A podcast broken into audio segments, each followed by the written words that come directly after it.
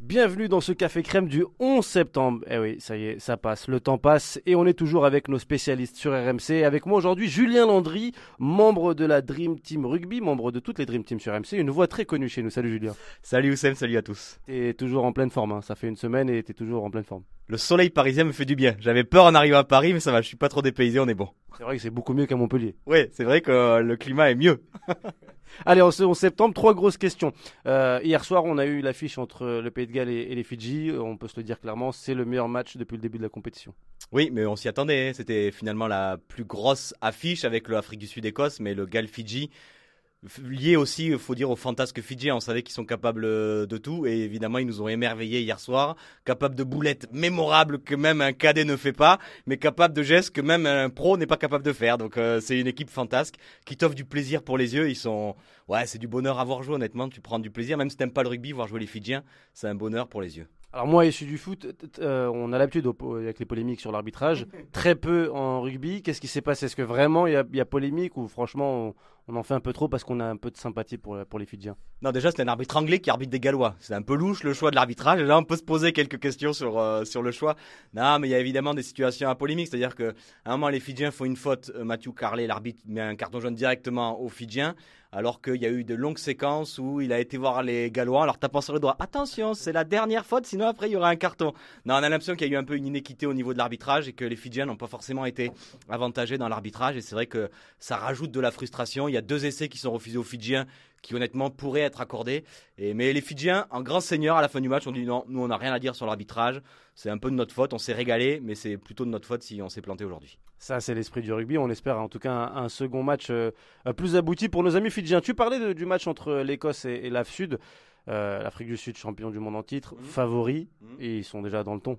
Ouais, j'aimerais pas être les Écossais ce matin qui doivent avoir mal aux épaules, mal aux côtes, ils doivent avoir mal partout. Qu'est-ce qu'ils font peur ces, Sud-Africains? C'est incroyable. C'est des monstres. Ils font tous la même taille. Qu'ils soient piliers, euh, ailiers ou arrière, ils font tous le même gabarit. Euh, monolithique, des blocs. Et euh, oui, ils sont en armes, ils sont impressionnants. La, la, rigueur défensive, la dureté, ils montent, ils font mal. Non, mais c'est une équipe, on se doutait qu'ils allaient être prêts. Ils ont mis 40 minutes d'ailleurs, les Écossais, ils ont remporté deux mêlées avant la mi-temps. Je pense que les Sud-Africains, ils sont rentrés au vestiaire, on dit c'est la dernière fois, ils sont revenus au vestiaire, ils les ont fait reculer, marche arrière des Écossais sur 10 mètres. Non, mais c'est clairement aujourd'hui, alors avec les Français, parce qu'on est un peu chauvin les favoris, mais je pense qu'ils sont quand même au-dessus de la France et que c'est clairement la grande équipe favorite de ce mondial.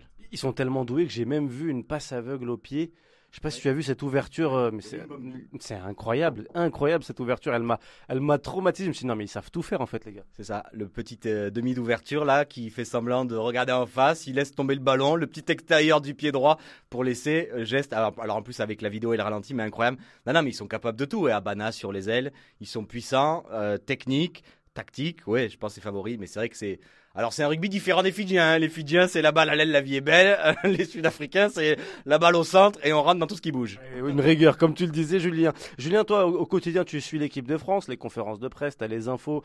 Euh, c'est toi-même qui sors les infos en exclu euh, pour, pour MC Sport la plupart du temps. Il euh, y a la compo qui, devrait tomber demain, normalement, donc à deux jours du, du, match face à l'Uruguay. Et la tendance, elle est à ce qu'on fasse un turnover. Est-ce que c'est vraiment la meilleure option pour l'équipe de France aujourd'hui? Non, mais c'était déjà prévu, hein, le turnover. Le fait de la manière dont le calendrier de l'équipe de France est articulé. Alors, est-ce que ça a été fait exprès Comment on organise Je sais pas, mais. Donc, le fait d'affronter d'abord la Nouvelle-Zélande, deux équipes, on va dire, d'un moins grand euh, niveau, à savoir l'Uruguay et la Namibie, et pour finir, euh, l'Italie, te permettait de faire euh, tourner, en sachant qu'en plus, il y a que six jours de récupération et qu'un match de rugby, surtout après les Néo-Zélandais, il fallait quand même un peu de récupération pour les joueurs. Donc, de toute façon, dans l'optique des Français, même s'ils avaient perdu contre la Nouvelle-Zélande, ils auraient fait tourner ce jeudi.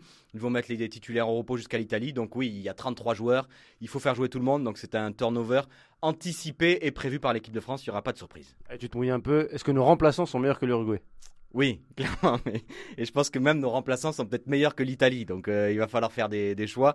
Non, non, mais les remplaçants, il faut, dans l'esprit de Fabien Galtier, l'équipe en développement a été capable d'aller gagner en Australie sur des tournées de novembre, a été capable de battre des équipes. Donc oui, clairement, elle va être capable de battre l'Uruguay. On va aussi avoir des bons retours, notamment Anthony Gelonche, qui avait démarré un, un contre-la-montre dès sa blessure en février pour être là à la Coupe du Monde. Rupture des ligaments croisés. Six mois après, il est là et il devrait être titulaire jeudi soir. Et ça, c'est une très bonne nouvelle pour l'équipe de France. On a de voir ça et on espère que ça va bien se passer pour lui. Merci Julien. Et puis bah bon courage à toi. hein. Demain tu vas en conférence de presse d'équipe de France, j'imagine, et tu vas nous dire toutes les infos que tu as eues et que tu auras. Merci Julien. Merci Oussem, merci à tous.